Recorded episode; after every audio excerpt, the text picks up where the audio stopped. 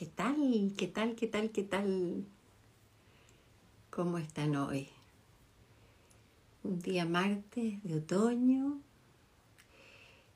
un día martes que aquí por lo menos ya a esta hora está empezando a, a llover.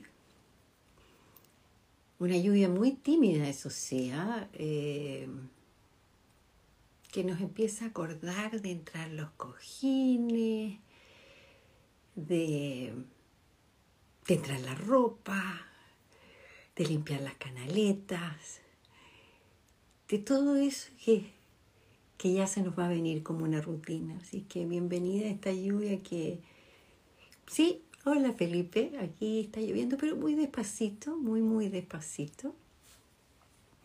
Veo que Veo que mi invitado ya está, ya se unió, así que cuanto quieras nomás. Tengo un invitado hoy día para una conversación. Hola Connie Bella. Una conversación rica, calentita. Sí, cortar la rama, Felipe. Mm. Esa es una historia para otro día, que podríamos bien contarla, ¿no? Algún día. Oye, pero el tema de hoy Quiero decir que va a estar entretenido, quiero decir que nos va a hacer reflexionar. Y es una invitación, una invitación a hablar de la muerte. ¿Cuántos de ustedes que nos están viendo, que se están uniendo, conversan de la muerte en el día a día, a la hora de comida? ¿O solo hablamos de la muerte cuando tenemos alguna persona cercana que está al borde? O que ya partieron. Eh, buen tema, ¿no? El tema de la muerte. Bueno, yo estoy esperando a mi invitado, a mi invitado Simón Engel, un exquisito, un exquisito, un exquisito. Yo de verdad que lo quiero mucho. Es de una amorosidad, de, un cariño, una contención. Eh, no, es seco, seco Simón. Así que apenas entre Simón, que ah, él tiene otros horarios, he cachado, ¿ah? como que sí, esto de estar en distintas dimensiones generalmente pasa. Saludar a la Cata Montes, a esa preciosura de mujer, que aprovecho contarles que si todo va bien, como creo que va a ir, la vamos a tener el próximo jueves conversando con nosotras. Así es que Ahí velitas prendidas, dedos cruzados y muchas oraciones, Cata, en, eh, que van en tu camino. Sí, ahí estamos, la Fran Torres, la Cari, qué rico Cari que estés conmigo, nos estamos tomando una tacita de té, no? Ya estás metida en la cama, arropadita. ¿Qué tal, guapo? ¿Cómo estás? Hola, querida, qué lindo verte. Gracias por la invitación. ¿Cómo estáis? Estoy bien, cansado, sí, súper cansado, estoy como con las energías bajas, pero, pero contento. Parece que hay una cosa, hay una cosa media planetaria energética que no, no es algo mío nomás, el cansancio, como la, cosa así con la energía un poco más baja. Pero independiente de eso, estoy contento. Oye, yo te iba a decir si era la luna, la lluvia, no culpes a la luna. Una mezcla de cosas, sin echar culpa. Oye, yo, yo te quise invitar porque eres con el único que, que así siento que puedo conversar estos temas y gracias a ti que, que lo has puesto hoy día en la mesa y que ya cada vez es más eh, normal hablar de la muerte. Y, me han tocado varios casos así como, como cercanos y el tema de la pandemia, que, está fuerte, está fuerte, pero yo creo que ya rompimos la barrera y ahora vamos, vamos de vuelta, ¿no? Creo que por ahí viene la luz. Entonces, hablar de este tema, este tema de la muerte, y, y hablarlo así como, casi como si tú fueras el Señor muerte, que quiero que tú expliques por qué tienes tanta experiencia, Simón, en este tema. Eh, a propósito de eso que dijiste, eh, eh, llevo mucho tiempo con, ganas y he tratado por, distintas formas, cuando, cuando pensaba siempre en el movimiento positivo de la muerte, en mi pelada de cable, siempre pensaba cómo abordarlo y me lo imaginé mil veces. Quería, cuando estaba más de moda Twitter, quería hacerme un Twitter donde en vez de ser Simón Engel fuera la muerte, que venía a hablarle a las personas y que las personas le, contaran cosas o le pidieran consejos y todo. Al final nunca lo concreté, después quise hacer algo parecido en el Instagram del movimiento y no me ha resultado, pero lo tengo eso dando vuelta porque lo encuentro muy atractivo, como, como hacerse pasar por el personaje y que la gente juegue, que, haga como ese juego de rol. Sí, lo encuentro muy atractivo y muy bonito. ¿Por, ¿Por qué no? Porque además como que yo siento que, bueno, hay, dos hay, hay dos visiones de la muerte, ¿no es cierto? El que se está muriendo y, el que queda atrás, o sea, el que parte y el, y el que queda atrás, ¿no es cierto? Eh, y yo quiero hablar un poquitito más del que queda atrás. Eh, y, y ver y tratar de, pensar y reflexionar y que, que, me ayudes a mí en por qué, por qué nos da tanta, tanto miedo y, hay tanto dolor. Es el dolor de esa muerte, del espacio que deja. ¿Qué es? No sé por dónde empezar. Bueno, primero cuenta un poco lo que haces, porque yo te conozco, yo creo que muchos de los que están aquí también te conocen, pero para los que se los están juntando y no, no, saben quién eres tú, aparte de guapo, cariñoso, exquisito, amoroso.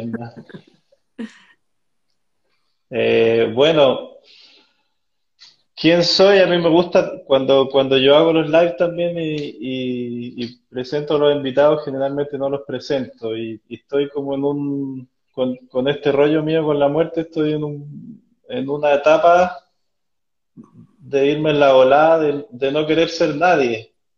Cuando, cuando yo era chico tenía muchos rollos con, bueno, que me imagino que son rollos que muchos niños tienen, como que se sienten medio invisibles o que, o que cuando hablan no lo escuchan o que se sienten como medio eh, desplazados.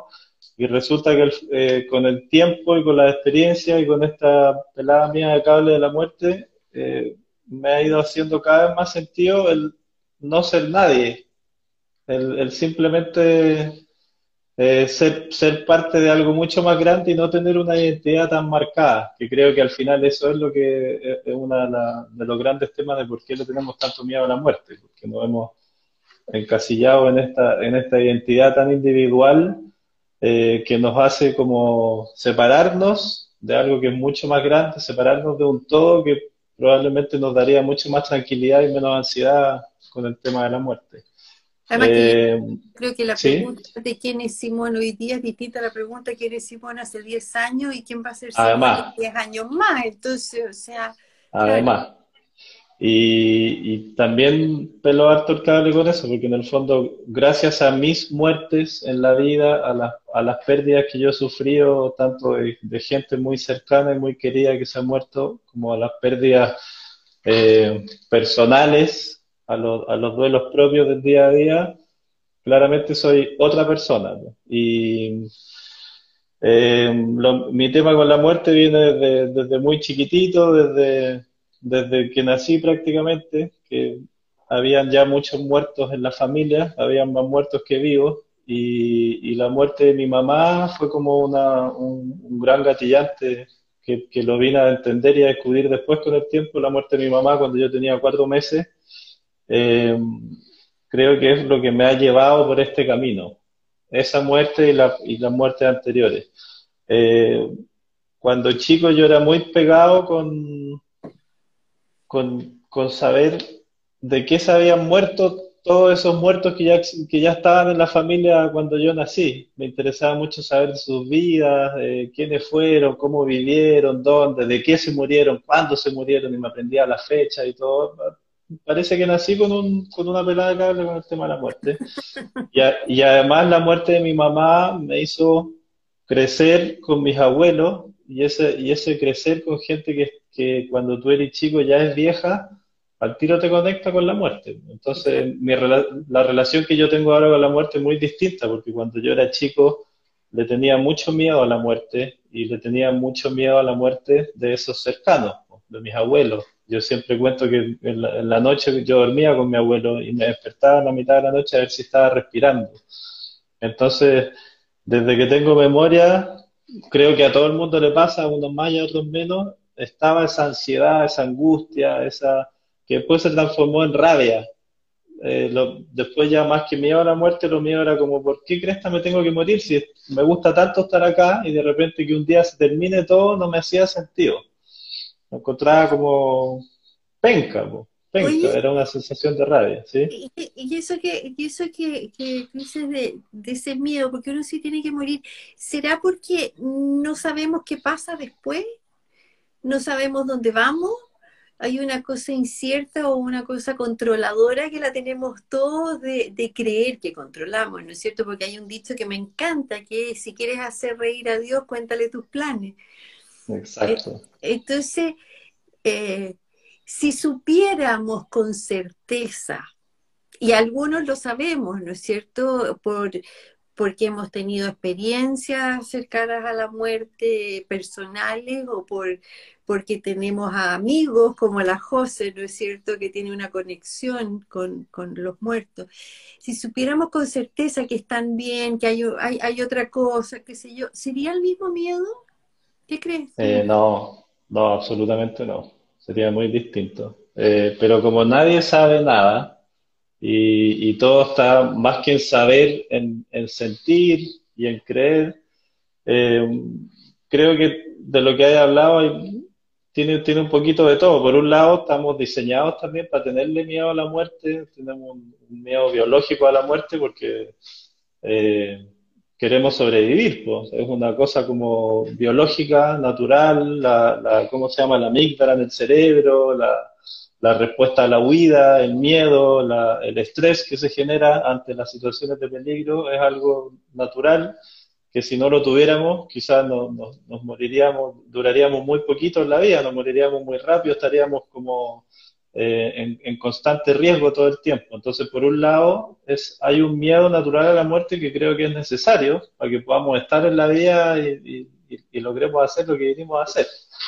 Eh, pero por otro lado, está esta enseñanza, esta forma de vida. Eh, estos paradigmas, este sistema y este modelo con el que nacemos y que está impuesto hace mucho tiempo, por lo menos en, la sociedad occidental, em, de, querer, de querer creer que podemos controlar las cosas. Eh, el, miedo al cambio, el, miedo a, salir de las rutinas, el miedo a lo diferente, el miedo a lo desconocido, eh, y la sensación de querer tener el control. Entonces, en, algún minuto eh, nos fuimos para ese camino y, creo que ese es el que nos genera nuestras mayores ansiedades, nuestras mayores inseguridades, nuestros mayores miedos. Eh, y que lo fome de todo esto es que mucho más que miedo a la muerte nos está generando esta, el, miedo a la vida, que lo hemos hablado tantas veces. Que, que tú nos, nos contáis siempre de tu, de tu actitud de decirle sí a la vida, eh, en lo que nos hemos transformado con este miedo y esta sensación de, de control y de querer saber lo que no podemos saber y de, querer intelectualizar todo, eh, al final terminamos en esta en la situación que estamos hoy día, que independiente del coronavirus, con coronavirus o sin coronavirus, esta, este miedo y esta inseguridad frente a la vida ya viene de antes y tiene todo que ver con esa ansiedad hacia la muerte. pero, es, por, pero es por lo desconocido. Y es loco porque, bueno, yo fui criada bajo la religión católica, eh, no la practico, sí creo eh, en un Dios, ¿no? Pero en la religión católica es como que te dicen, eh, cuando te mueres vas a estar sentado a la derecha de Dios Padre, estoy seguro como que quisiera morirse. Y yo creo que en todas las religiones, de alguna manera, eh, eh, la meta final es esa. Entonces, por un lado nos bombardea la, religión de que esa es la meta, morirse, ¿no es cierto? Y por otro lado, es ese susto de que no, no, no, no, no, no, ya no quiero. Entonces, ¿por qué? ¿Por qué pasa eso? Y y bueno, como te decía al principio, ¿no? Está, están las dos miradas del que se muere, el que está ahí. Eh, que, eso, que eso es lo otro interesante, ¿no? Que cuando uno habla con personas que, que ven cuando va a pasar, cuando los vienen a buscar a, las personas que se van a morir, te cuentan una cosa preciosa. Entonces, ¿cómo tenerle miedo a eso, no? Eh, y, queremos creer, pero no queremos creer. Entonces está como eso, no creo que hayan brujas, pero de que las hay, las hay. Entonces, es sí, pero no, no, pero sí, todo. Bueno, y para los que se quedan después atrás también, no hay esa celebración de que la persona se pueda estar con Dios, con quien sea, con el que crean, sino que hay un, un, dolor y una, y una mm, sufrimiento muchas veces que, que no es llevadero. Entonces, ¿cómo? ¿Cómo lo, ¿Cómo lo hablamos? ¿Cómo lo abordamos para que no sea así?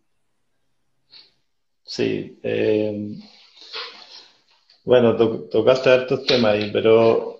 Eh, elige, elige. Tenemos harto rato. Sí. Yo creo que, volviendo a lo del miedo, el, es un tema muy personal. O sea, yo no, lo que, por mi experiencia y por la experiencia de las personas con las que yo hablo eh, habitualmente, que están en duelo o que están en proceso de morir, el miedo por lo general no es al, a la muerte misma, al proceso mismo. Bueno, por un lado está eso que hablamos, que no tenemos idea de qué es lo que viene que queremos controlarlo, que quizás nos gustaría saber cuándo, cómo, toda esa, toda esa otra parte que ya hablamos. Pero también el miedo es al dolor, al sufrimiento. Que no sea, si, si todos supiéramos que nos vamos a morir viejitos un día en la cama durmiendo y que no nos vamos a dar ni cuenta, probablemente nadie le tendría miedo. Eh, pero nadie sabe cómo va a ser, nadie sabe cuándo va a ser, y, y lo que no, la, otra gran enseñanza eh, muy contraproducente que nos, que, que, nos ha regalado este sistema durante tantos años es esa, es el miedo al dolor, el miedo al sufrimiento. Y, y a través de, ese, de esa generación de miedo al dolor y miedo al sufrimiento, eh, poniéndolo así como el gran demonio o el gran enemigo, lo que finalmente termina pasando es que terminamos sufriendo mucho más y nos termina doliendo mucho más. Entonces, por eso, eh, no hablar de la muerte, negar la muerte, o no hablar de cualquier tema, negarlo, taparlo, esconderlo, eh, no hablar de nuestra vulnerabilidad, no hablar de los abusos, no hablar de, tantas cosas que hoy día pasan en el mundo, que al final se conectan todos con este tema de la muerte, eh, lo único que te provoca es más ansiedad, más dolor, más inseguridad, más falta de control, eh, más, más tensión, más aferramiento. Entonces, para mí, la forma que yo, que a, mí me ha servido, porque al final uno siempre, eh, de este tema y de cualquier tema de donde puedes hablar, es desde la experiencia más que desde la teoría o desde, desde la expertise sobre todo en este tema, para mí como que no hay ningún experto en esto, ni nadie que podemos teorizar mucho, pero este es un tema eh, que se vive en el fondo, no que se piensa tanto. Y, lo que yo he descubierto con, la, con, este camino a través de la muerte es que mientras más lo hablas, mientras más consciente eres, eh, mientras más lo pones en, tu día a día, en todas las situaciones, mucho menos doloroso, mucho menos difícil y mucho más tranquila y tranquilo vas a estar. Eso no significa eh, que el día que nos toque morirnos vamos a llegar muertos de la risa, que el movimiento positivo a la muerte es todo positivo, que la muerte no es dolorosa, no, no tiene que ver con eso. Eh, pero mientras más espacio tú le abres al dolor o a la, o a la incertidumbre, eh, menos incierta es y menos dolorosa es. Es raro, es como, es como contraintuitivo, pero, eh, por ejemplo, no sé, pues tú lo, lo podemos poner en el, en el caso de lo que haces tú con, con la Fundación Entre Todas o con, con, con, la, tu propia experiencia. Eh, ¿Cuándo, ¿Cuándo se sana una experiencia de abuso o cuándo se sana una experiencia traumática? Cuando, cuando, cuando decidimos hacernos los locos y no hablarla, cuando finalmente podemos abrirla y darle ese espacio en nuestro corazón y, poder a partir de esa experiencia contarle la experiencia a otras y a otros para que se sientan acogidas, ¿cachai? Como que claramente la respuesta está ahí, en poder abrir esto y, y darle el espacio no que se merece o que nosotros creemos que tenemos que darle, es el espacio natural que tiene en el fondo, porque si no, tú estás negando algo que es completamente innegable, volviendo al tema de la muerte, eh, y te estás poniendo una mochila gigantesca, porque el peso que tiene la muerte, la grandeza que tiene la muerte, la infinitud que tiene la muerte, no es algo que, que, que esté en tus manos controlar o hacerte cargo. Mm. Entonces, cuando tú eres capaz de decirle a la muerte, ya, bueno, aquí estoy, soy, estoy completamente, eh, soy completamente, eh, se me fue la palabra, pero como no hay nada que yo pueda hacer, es algo completamente inevitable. Entonces, tengo, tengo dos opciones. O, estoy ahí... O me, uno eh, o me pongo en contra. Claro, porque el, lo que hablamos siempre, el elefante en la habitación, si tú tenías un elefante adentro de tu pieza, o sea, ¿qué, qué podéis hacer? Si, si, si vais a estar haciéndote el loco como que no lo veís, vas a estar súper incómodo toda tu vida, vaya, a estar ahí tratando de, de, buscarte un espacio, tratando de que, de que, el elefante no exista, en cambio si lo invitáis a pasar, si, si le ofrecí un, un, poquito de comida, si le empezáis a hacer cariño, y si, y si te acomodáis al espacio que tienes con ese elefante, la cosa va a ser súper distinta. Es, Mira, es, algo, lo, lo, que, lo que podemos hacer no, no, es, no, no son tantas las opciones, es o vives negando algo que es completamente innegable o simplemente vas y fluís con el tema. Son como las dos alternativas. aquí, aquí hay un, un, comentario que, que da para un tema, o sea, entretenido también, ¿no? Eh, Evo Bolso, que sé que es la, Anita María, dice, yo le tengo pánico a la muerte no por dolorosa, sino porque implica que no sigo aquí. Y Emilio dice, no quiero saberlo, no me quiero morir, lo peor. Se va a ir a tomar un rice. Pero mira, mira qué bonito, porque si alguien me dice eso de, tener miedo a que a, a dejar de estar aquí, que era lo que me pasaba a mí, que lo mío era más, más rabia que miedo, así como, ¿por qué me tengo que ir? ¿Por qué se tiene que terminar? Entonces, entonces yo digo, bueno, entonces haz algo para que no se olviden de ti. Haz una obra, que tu nombre, que tu nombre se siga hablando por muchas generaciones, ¿no es cierto? Un poco como, como la película Coco, que ahí nos recuerdan que que cuando uno deja de, nombrar el nombre es ahí cuando, cuando se olvidan. Entonces cuando nos invitan a, decir, bueno, entonces marca la diferencia en una persona, haz una cosa buena, eh, no tiene para qué ser tan grande, ¿no? Eh, no te vas a ir nunca de aquí. Absolutamente. Y, también es, eh, Ahora estás aquí. ¿Para qué te vas a preocupar de cuando no estés? Ese también es el ejercicio, esa también es la invitación. Es, ahora estamos acá, ¿qué estamos haciendo para que el, momento presente en el que sí estamos acá tenga real significado y, tenga la, profundidad y la, la esencia que todos queremos que tenga? Porque en el fondo lo que está pasando ahora que es el gran dilema y la gran contradicción que tenemos todas las personas en este minuto, es nadie se quiere morir, o la mayoría de nosotros no se quiere morir, hay algunos que sí, eh, y todos le tenemos miedo, pero ¿qué estamos haciendo para que ahora que estamos acá, lo estemos pasando bien, estemos contentos, estemos tranquilos, tranquilos, estemos disfrutando, eh, y, y, en el fondo el, el momento en el, en el que estamos viviendo esto que no queremos dejar sea realmente significativo, ¿cachai? Porque estamos todo el rato mirando a lo que va a pasar cuando yo ya no esté acá. Pero ahora mientras estoy acá, estamos preocupados del celular, del trabajo, del coronavirus, de, la plata, de los títulos, del éxito y de todas esas cosas que, que no, al final ya todo lo que, todas las preocupaciones que tenemos ahora, incluyendo cuando ya no esté acá, ya no nos tienen acá. ¿Cachai? Es como una, es una gran dicotomía. En el fondo, estamos acá, pero no estamos.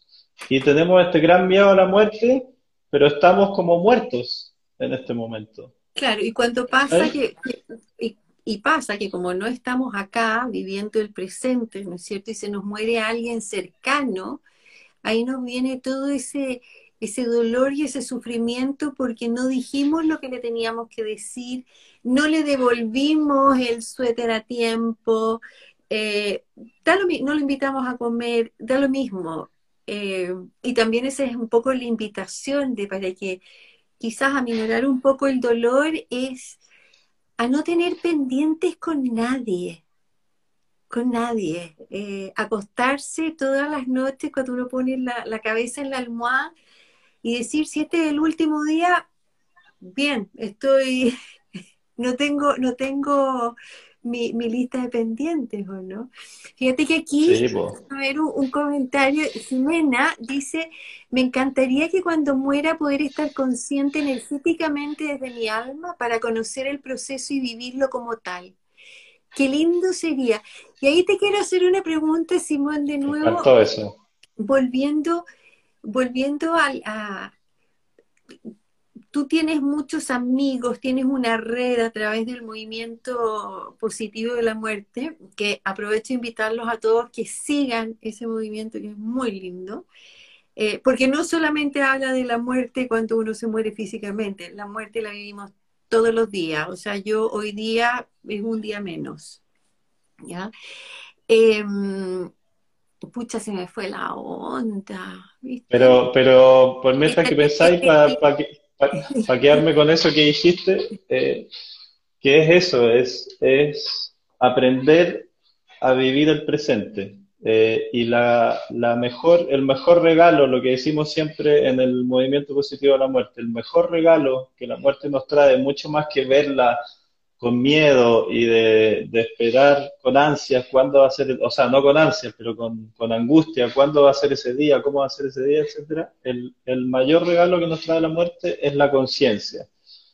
Y esa conciencia es para que podamos vivir ahora, como decís tú, todos los días estamos muriendo de alguna manera, todos los días se produce una muerte. El jueves tenemos un live con el doctor Berkovich, que hemos pelado el cable tantas veces y vamos a hablar de los sueños y cómo desde la visión de la Kabbalah, uno todos los días, eh, cuando se va a dormir, se muere.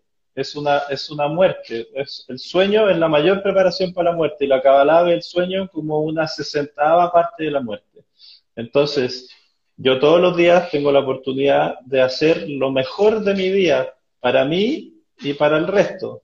Tengo la, la oportunidad de vivir la vida con la mayor plenitud que pueda muchas de nosotros y muchos de nosotros no, no, tienen la capacidad de quizás de levantarse y meditar cinco minutos y después darse un tiempo para un baño de, sal o qué sé yo. Hay muchas de nosotros que tienen que levantarse a las 5 de la mañana a cargar sacos o que no tienen los recursos económicos para, tener esa, esa eh, cierta tranquilidad o tener más tiempo libre, pero aquí el, el, tema de la, de la conciencia no apunta solo a eso, apunta a que sea donde sea que estés, estés haciendo lo que, cualquier cosa que estés haciendo, que, que en ese momento estés completamente presente y dispuesta, dispuesta a hacer eso con el mayor amor posible eh, para que tú, para que tu experiencia pueda ser eh, más conectada, más conectada contigo y más conectada con los demás. Entonces esa conciencia que te trae la muerte eh, y esta visión que, te decía de, que todos los días podemos volver a nacer es para mí como la, mejor forma de llegar, a, no me acuerdo el nombre de la, de la persona que hizo ese comentario, es, la, es la, la única forma de poder llegar al día de tu muerte de la misma manera, disfrutando ese momento consciente y, tratando de, recibirlo con todo lo que con todo lo que vaya a pasar ahí. Pero para eso lo que tenemos que hacer es que hoy día mañana y todos los días que son este, este nuevo presente, eh, podamos vivir de la misma manera. Bueno, Marcela se llama. No, me acordé, es que yo el Ritalin me lo tomo a las 9 de la mañana, entonces ya a esta hora ya como que ya no funciona, ¿ah? así que pido disculpas por, por estos pequeños, todavía están las neuronas así como medio morir saltando.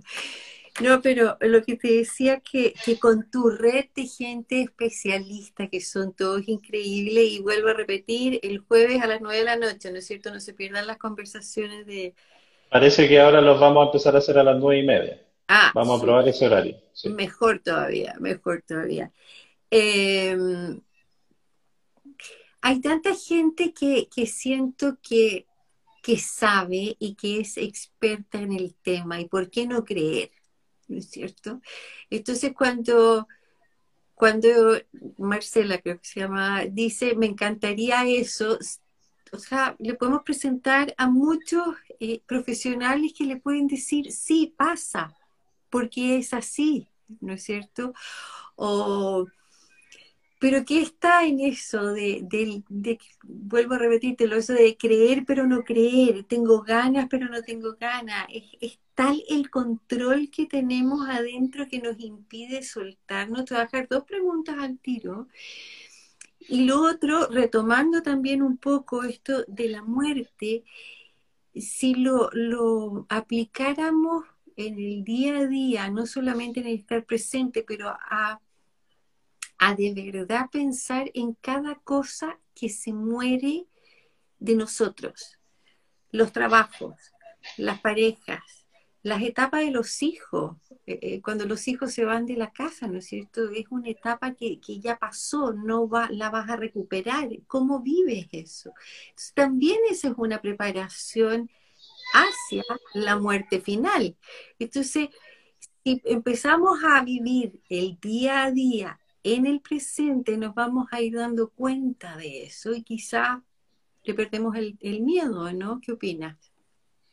Eh, sí, y también eh, lo que hablábamos antes, de darles espacio al dolor y al sufrimiento. Y, todas estas pequeñas muertes del día a día y estos duelos y estas separaciones y el crecimiento de los hijos cuando pasan de ser niñas y niños a adolescentes, eh, los sueños o las expectativas que no se cumplen, como decías tú, las separaciones, la pérdida de trabajo, etcétera, nos van a preparar siempre y cuando nosotros queramos recibir eso como, como regalos y como preparaciones, porque lo que hablábamos antes también, siempre tenemos dos opciones, o, o nos hacemos las locas y los locos, o vamos y nos abrimos a la experiencia y recibimos el, regalo que cada experiencia nos quiere dar, con lo, lo bueno y con lo difícil. Entonces, eh, todas estas pequeñas muertes son preparaciones si es que nosotros queremos que, lo sean, si es que nosotros nos abrimos a esa experiencia. Y de esa forma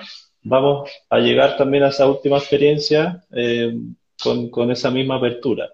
Eh, siento que uno de, de los mayores problemas que tenemos en la sociedad de hoy día es esa, que no estamos viviendo nuestros procesos, eh, que nos enseñaron que la felicidad es un estado eh, monótono, y constante, donde todos tenemos que estar así en, un estado completamente de éxtasis, que no existe, que no, que no existe, y, eso nos genera más ansiedad y que, y que todas estas otras experiencias, que son las que en verdad nos conectan con la felicidad y con el agradecimiento y que nos hacen ver que esos pequeños momentos felices son los más importantes de la vida, eh, es esa, esas otras partes que son las que verdaderamente nos enseñan, es las que nos dicen, no, esas esa no, hay que anestesiarlas, no hay que sentirlas, hay que tomarse un antiinflamatorio, hay que tomarse un paracetamol para no sentir ese dolor, ni emocional ni físico. Eh, entonces, esa, ese no querer vivir esa experiencia y no saber o no tener las herramientas para vivir nuestros duelos es lo que, lo, que nos tiene en, esta eh, ansiedad y en esta poca conexión eh, para poder, como decías tú, ocupar esto como las experiencias que nos preparen y que nos enseñen.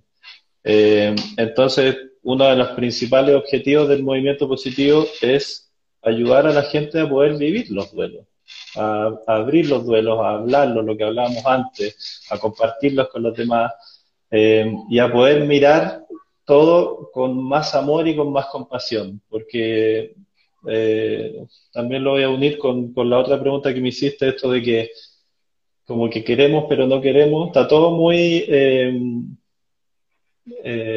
muy supeditado a, lo racional, al intelecto, y muy poco a lo, a lo emocional, y a lo compasivo y a lo amoroso. Entonces, estamos tratando de racionalizar todo, incluyendo estos procesos que son los procesos más profundos de la vida y los que, y los que realmente nos, nos conectan en la vida. Eh, y, por ejemplo, con los duelos, lo que pasó con, la, con esta eh, gran y maravillosa ser humana, la doctora Kubler-Ross, que la mencionan en todos lados y la ocupan como la gran referente, eh, ella lo, en la mayor obra y lo, que más dejó eh, en este tema la, la, de la muerte y los duelos es precisamente abrirse al dolor, darle un espacio al dolor y conectarnos con esta parte compasiva y amorosa. Y lo único, o lo, o lo que la mayor parte del mundo habla, son las cinco etapas del duelo. Y, y lo, lo, teorizaron, y el duelo como esta cosa lineal, que uno parte y termina. Entonces, al, al vivir nuestros procesos de esa manera tan lineal y tan teórica, eso también nos genera más dolor, más ansiedad, más desconexión.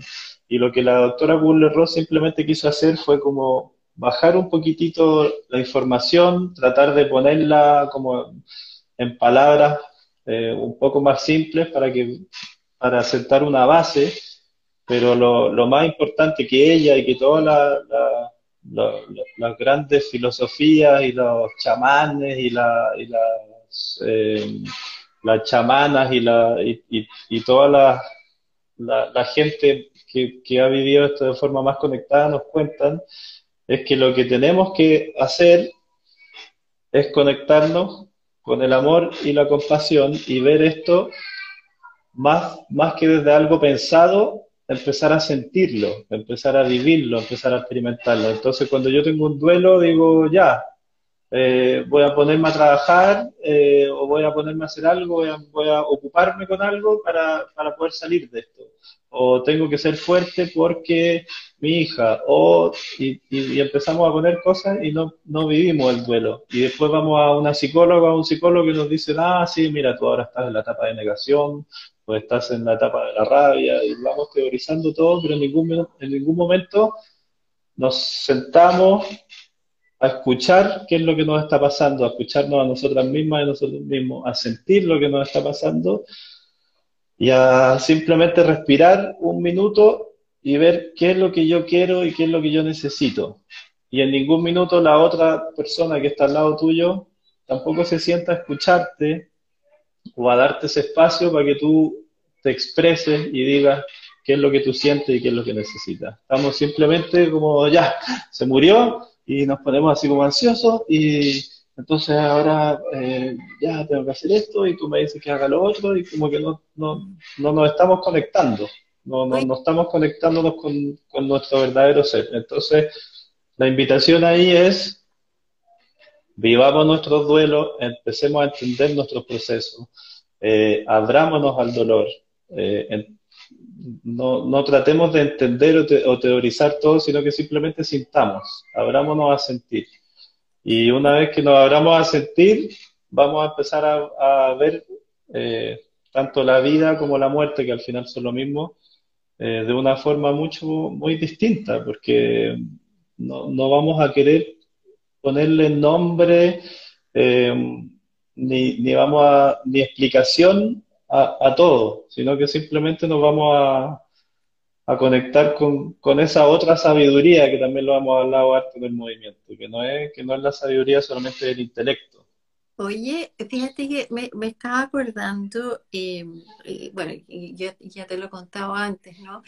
Eh, a mi papá le, diagnosticaron un, cáncer al hígado, lo abrieron, lo cerraron y le dieron seis meses de vida. Eh, y nosotros nos preparamos, nos preparamos para esa muerte. Eh, y la vivimos de una forma bastante distinta. Te estoy hablando del año 99, que en esa época como que no era muy, muy normal el prepararse para la muerte. Entonces hoy día yo pensaba, pucha, qué ganas de recomendarle a todo el mundo que hiciera ese taller, ¿no? Eh, pero no esperando que se le muera a alguien, sino háganlo porque, porque te prepara para la vida también, no solamente para la muerte.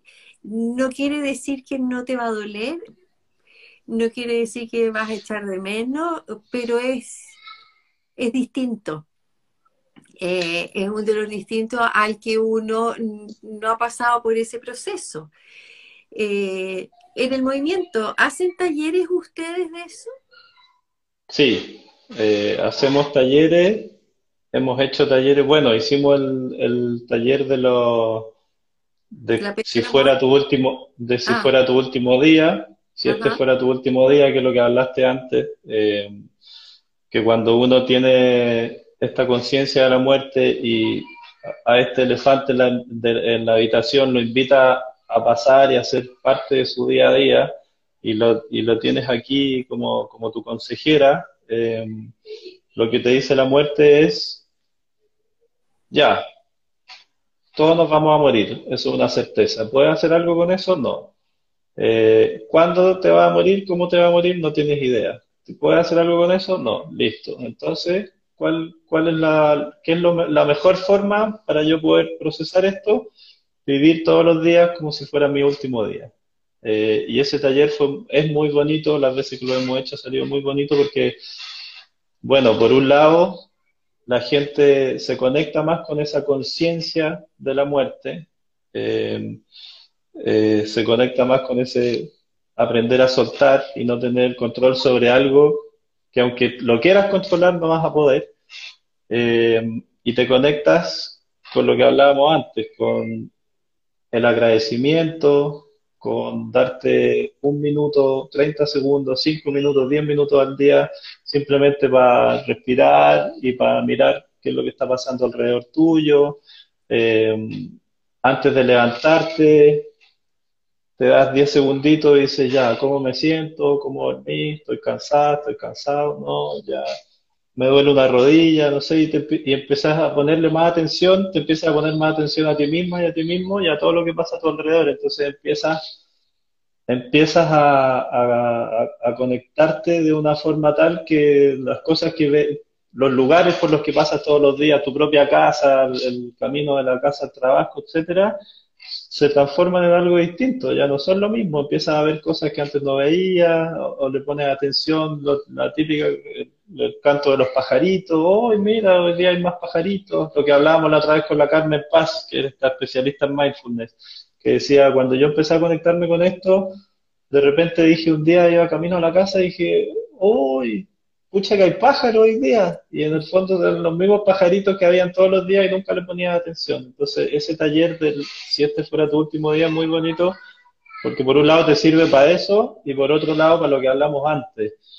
Eh, además de ponerte más atención a ti misma y a ti mismo y, escucharte más y ser más amorosa, más compasiva, también empiezas a poner más atención a los otros y los empiezas a ver, los empiezas a escuchar y empiezas a agradecer también, porque muchas veces eh, uno está chato con su pareja, que, que, no le da lo que quiere, que a mí me gustaría que fuera así, no es así, y de repente, cuando haces este ejercicio, a veces te das cuenta que en verdad no estás con la persona correcta, más allá de tus expectativas, y, tienes también la posibilidad de, tomar una decisión eh, de cambio que te, que te abra otras puertas para el resto de tu vida, y también, por otro lado, tienes la posibilidad de valorar más lo que tienes, esa conexión con el agradecimiento y decir, oye, puta, de repente no lava los platos, pero mira, mira todas las otras cosas buenas que tiene, mira lo que hace por mí, yo muchas veces lo doy por sentado, y así eso lo vas aplicando a,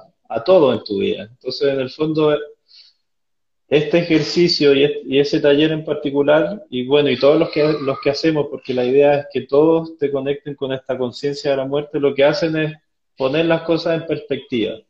Eh, ese, ese regalo de la conciencia que hablábamos antes que te da la muerte es que pone todo en perspectiva. Entonces las cosas que te parecen muy importantes por ejemplo, tiene un, ejercicio práctico que te dé cinco minutos y empieces a pensar ya, hoy día cuando te levantaste, ¿cuáles, cuáles eran tus problemas? ¿Qué cosas pensaste? ¿Qué, ¿Qué cosas te ocuparon tu cabeza, tu mente, tu corazón? ¿A qué le pusiste atención? ¿Qué encontraste que era muy importante?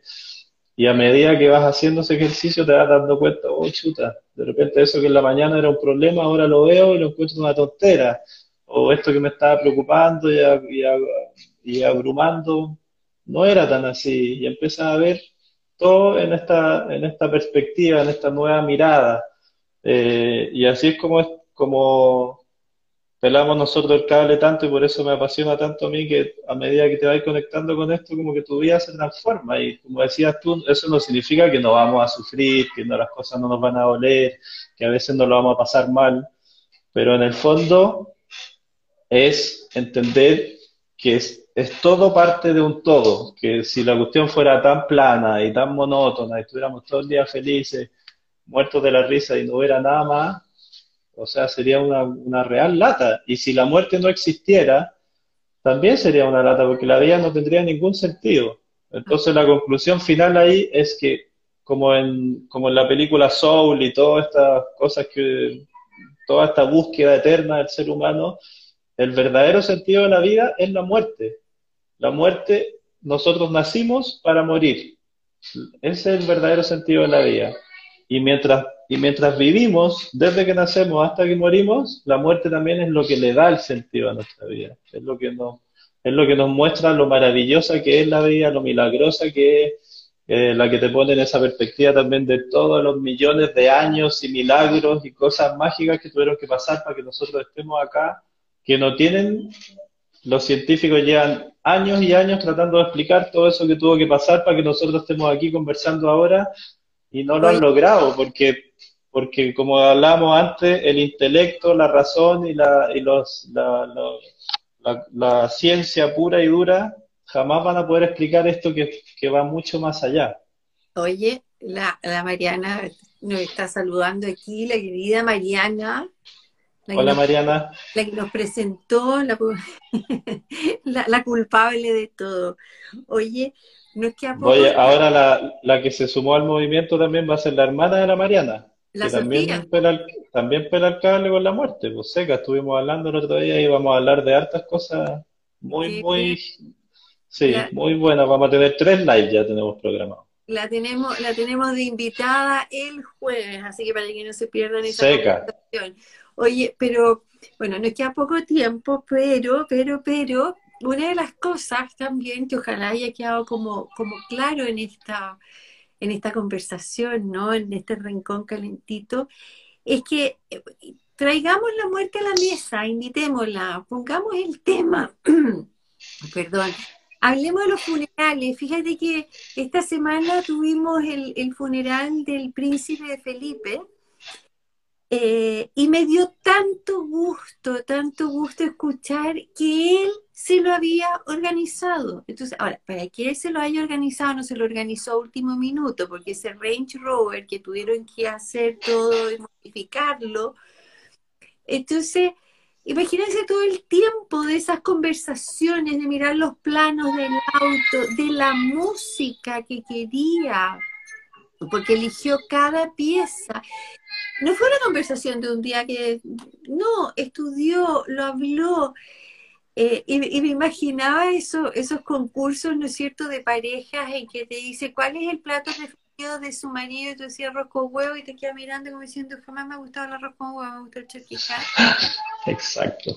¿Qué va a pasar si uno se muere de repente, ¿no es cierto? Y uno empieza a organizarle el funeral al otro, ah, que le habría gustado así. Mentira, o sea hablen el tema, empecemos con Exacto. eso entretenido, ¿eh? es una fiesta después de todo, ¿no, Simón? Absolutamente, y además que otra vez es planear eso, porque todo el mundo dice, puta, ¿qué, ¿por qué me voy a poner a hablar de mi funeral ahora? ¿Para qué? Si no me voy a morir ahora, ¿por qué quiero hablar de eso? No me interesa. Pero también es un ejercicio para la vida. O sea, por un lado, vas a hacer un, un ejercicio práctico de dejar todas estas cosas em, solucionadas y le vas a, y es, es un gran acto de amor hacia los que quedan, porque al tú dejar todos esos temas solucionados, hablados, comunicados de forma efectiva, el resto cuando llegue el momento, con el dolor, con el sufrimiento y con todo lo que pasa en ese momento, que va, va a pasar igual, va a ser mucho menos doloroso y mucho más amoroso, porque nadie va a estar preocupado, como decís tú, ah, no, que le gustaba el arroz con huevo, no, no le gustaba, a mí me dijo que le gustaba el bistec a los pobres, no, a mí me dijo otra cosa. Entonces, vaya a evitar peleas familiares, vaya a evitar que tenga que preocuparse de temas prácticos en un momento que es tan emocional y vaya, vaya a hacer que todo eh, se transforme, como decías tú, en una celebración de tu vida, donde las personas ya puedan ir a llorar y a estar tristes, pero también a celebrar y agradecer este acto de amor que tú hiciste y, enfocarse en el duelo y en, este proceso tan sagrado y tan profundo que está pasando ahí.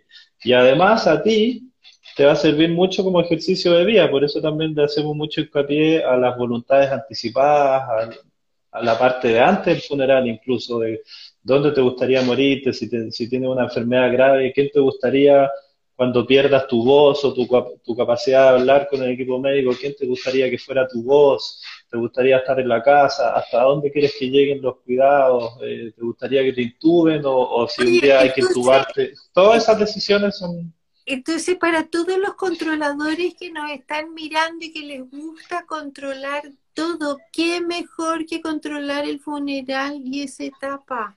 O sea, es maravilloso, sí. aquí la, la Cata dice, a mí me gustaría que todos fueran de blanco y tiraran globos o lámparas de colores al cielo. Cata, Ahí voy a estar y lo dejaste por escrito y hay varios testigos, así que lo vamos a hacer. Y Emilio, que ha estado conversando, yo sé que al menos le vamos a tocar batería y vamos a meter harta bulla ahí porque ese es ¿Viste? Y, el, y, la otra parte, para redondear el punto, es por un lado ya, si eres controlador la raja, tenías esta oportunidad espectacular para para empoderarte, para hacer lo que en verdad te gusta, porque el mundo está lleno de controladoras y controladores que no estamos haciendo lo que nos gusta y que tenemos completamente, eh, como estamos como dejados a la vida. Entonces esto, por un lado, es un acto de amor para los demás, pero un acto de amor para ti mismo y para ti mismo también, porque te empoderas, te haces cargo de tu vida y te pones a pensar y te pones a escucharte a ti misma y a ti mismo. ¿Qué es lo que me gusta? ¿Qué es lo que me gustaría? cómo quiero que cómo eh, me gustaría que fuera. Eh, y te ayuda después para poder aplicarlo en todo lo que hemos hablado ahora, como decimos, es un, es un ejercicio para aplicarlo en la vida y que después lo podéis ir replicando en todas las áreas de tu vida. Entonces te das cuenta en verdad si tenéis cosas pendientes, si te gustaría hacerlas o no hacerlas, te, te, ayuda en tu capacidad de decisión, de comunicar, de hablar con los demás, de contarles cómo te sientes, de poder decir las cosas, de si algo te molesta, te es un ejercicio también de empoderamiento, de amor propio y de empoderamiento. Entonces, es muy bonito, algo que se ve tan práctico y tan simple, tiene una profundidad eh, eh, y una belleza que, que no somos capaces de verla. Además estaba, estaba pensando que de hecho yo creo que el funeral debe ser el único evento donde si uno lo, organiza y lo planifica, eh, es tuyo. No nadie más porque, porque incluso en el matrimonio es una, es una, no quiero decir negociación porque suena como, como feo, ¿no? Pero hay un, hay una cosa ahí de, de, transar con la otra con la pareja, ¿no? Es que yo me quiero, no sé, pues en el campo, no yo en la playa, bueno ya hagámoslo en la playa y tú transai. O, o cualquier cosa, es el único evento donde uno puede decir, esto es lo que yo quiero y punto. Y si no, no me muero. Y bueno, por un lado, eh, bueno, nosotros también siempre asociamos el tema del, morir y el nacer, como que son parte de lo mismo, y que son, son el nacimiento y la muerte son al mismo tiempo nacimiento y muerte los dos. Eh, y cuando uno nace, toda esta celebración eh, que se provoca, esta felicidad y estos baby shower y la celebración de cuando nace la guagua, eh, uno como guagua no tiene ni, no, no, no participa de nada, no, no hace ningún, no organiza nada y, y tampoco tiene ninguna conciencia en, el, en este proceso tan sagrado del parto, que, que es una belleza. Entonces, eh, aparte de la, de la cosa práctica que estás hablando tú, también todo esto que hemos hablado hoy día y, la, y la, lo que, la invitación del movimiento positivo de la muerte a tener esta vida más consciente a través de la muerte para poder llegar a ese último minuto completamente conectado con ese proceso. Ojalá, como decía, se me olvidó de nuevo el, el nombre de la chica que dijo que me gustaría llegar completamente conectada a ese momento de poder llegar a ese segundo nacimiento, a ese segundo momento tan sagrado, en verdad empoderado, empoderado, listo y, dispuesto a vivir esa experiencia, porque el parto no lo pudimos vivir, en cambio este es un momento que sí podemos vivir. Y como decís tú, eh, poder también dejar preparada esta, nuestra ceremonia de despedida. Si es al final ¿Cómo no vamos a hacer una fiesta con nuestro sello y que, tenga nuestra identidad y que refleje lo que era nuestra vida cuando nos estamos despidiendo de este mundo? Pues? Es, maravilloso poder hacerlo. Pero también, como hablabas antes de los controladores y los, los controladores y los controladores, saber que lo importante acá no es si después se cumple todo eso que tú dejaste hecho. Eh, todo esto que, que, yo te hablaba, como que, que, rodea a este, a este acto de amor hacia los demás, hacia ti misma, el, empoderamiento, etcétera, todo este acto bello, eh, lo importante al final no es si eso se cumple o no. También ahí está, es donde está el ejercicio, que en el fondo ya, yo, esto es lo que yo quiero, pero puede que nadie me haga caso, y estoy, y estoy tranquilo con eso. Y me da lo mismo, porque es parte de ese soltar el control y saber que uno, uno dice algo, pero después pueden pasar mil cosas, como decía tú. Entonces también es un, es un, muy bonito ejercicio para aprender a soltar. Eh, y que sepan también una parte muy práctica y legal. Eh, yo puedo dejar estipulado, me quiero cremar, quiero esta ánfora, quiero esta música, no sé qué, pero los que toman las decisiones de, legalmente, independiente que existan mil papeles de la persona que se murió, son los familiares directos. Entonces también eh, la invitación ahí, siguiendo con esta parte más práctica, es que nos informemos de todas las decisiones y todas las cosas que pasan cuando nos enfermamos y cuando nos morimos, eh, así como nos tenemos que informar de lo que comemos y de leer las etiquetas y, y tener claro que si queremos comer una comida que nos hace mal, por lo menos somos conscientes y no estamos comiendo sin tener idea de lo que estamos comiendo, cuando llegue ese momento también tenemos que tener conciencia, tenemos que saber qué es, cómo es, quién se hace cargo, todas las partes legales. Es muy importante eh, empoderarnos eh, en, en todos esos temas prácticos.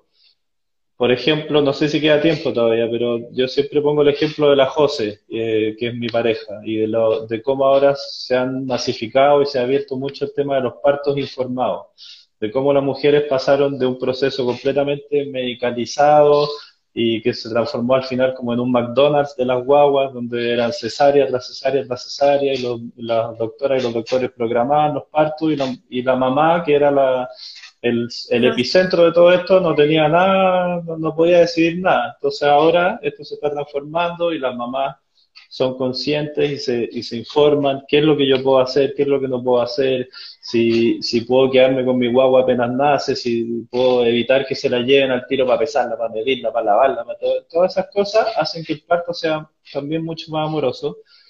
Entonces la invitación también es esa, informémonos de todo, de todo, de todo el proceso para que cuando llegue ese momento, por un lado, la familia esté más, más conectada con el duelo con el proceso, para que nosotros podamos llegar más conectados a ese momento y para que después no andemos echándole la culpa al sistema o al rubro funerario que se aprovechan, que nos cobran, que el hospital que nos hizo cargo, porque muchas de esas decisiones están en nuestras manos. Eh, y, y, es la mejor forma de, vivir, la mejor forma de vivir el proceso es haciéndonos cargo de, nosotros y no dejar las cosas en manos de los demás. Oye, te quiero dar las gracias, vamos a terminar aquí porque me carga que se corte así sin despedirnos. Oye, ¿sabéis que todo el mundo dice que se corta, pero a mí nunca se me ha cortado. Y, mucha ah. gente dice que aparece como un relojito. ¿A ti te aparece ese relojito? A mí me da como, nervio todavía todas estas cosas, porque tú sabes que yo soy pero, pero ¿te apareció alguna vez esa como cuenta regresiva? Que todo el mundo me dice que aparece como un reloj que te dice se va a cortar. Nada. No, nunca lo he visto. Yo también los corto a la hora por miedo a que, a que aquí uno no se puede despedir, pero como que me gusta despedirme, así cuando se corta la comunicación yo vuelvo a llamar, porque aunque sea para decir chao, qué sé yo, eh, oye, que me gusta conversar contigo y lo paso súper bien, quiero decir que el próximo, cuando se pueda salir y no haya pandemia, vamos a hacer un vivo donde yo voy a elegir mi ánfora, porque esa es la otra. Quiero mi ánfora también acordarme de que algún día va a pasar y por lo menos eso lo voy a elegir yo. Eh, Simón, gracias, gracias, gracias. Eh, nos vemos el jueves. Voy a, como siempre, yo me conecto a tu vivo porque me encantan los temas, especialmente con ese doctor que lo encuentro así, pero. Todos lo aman, es el mejor.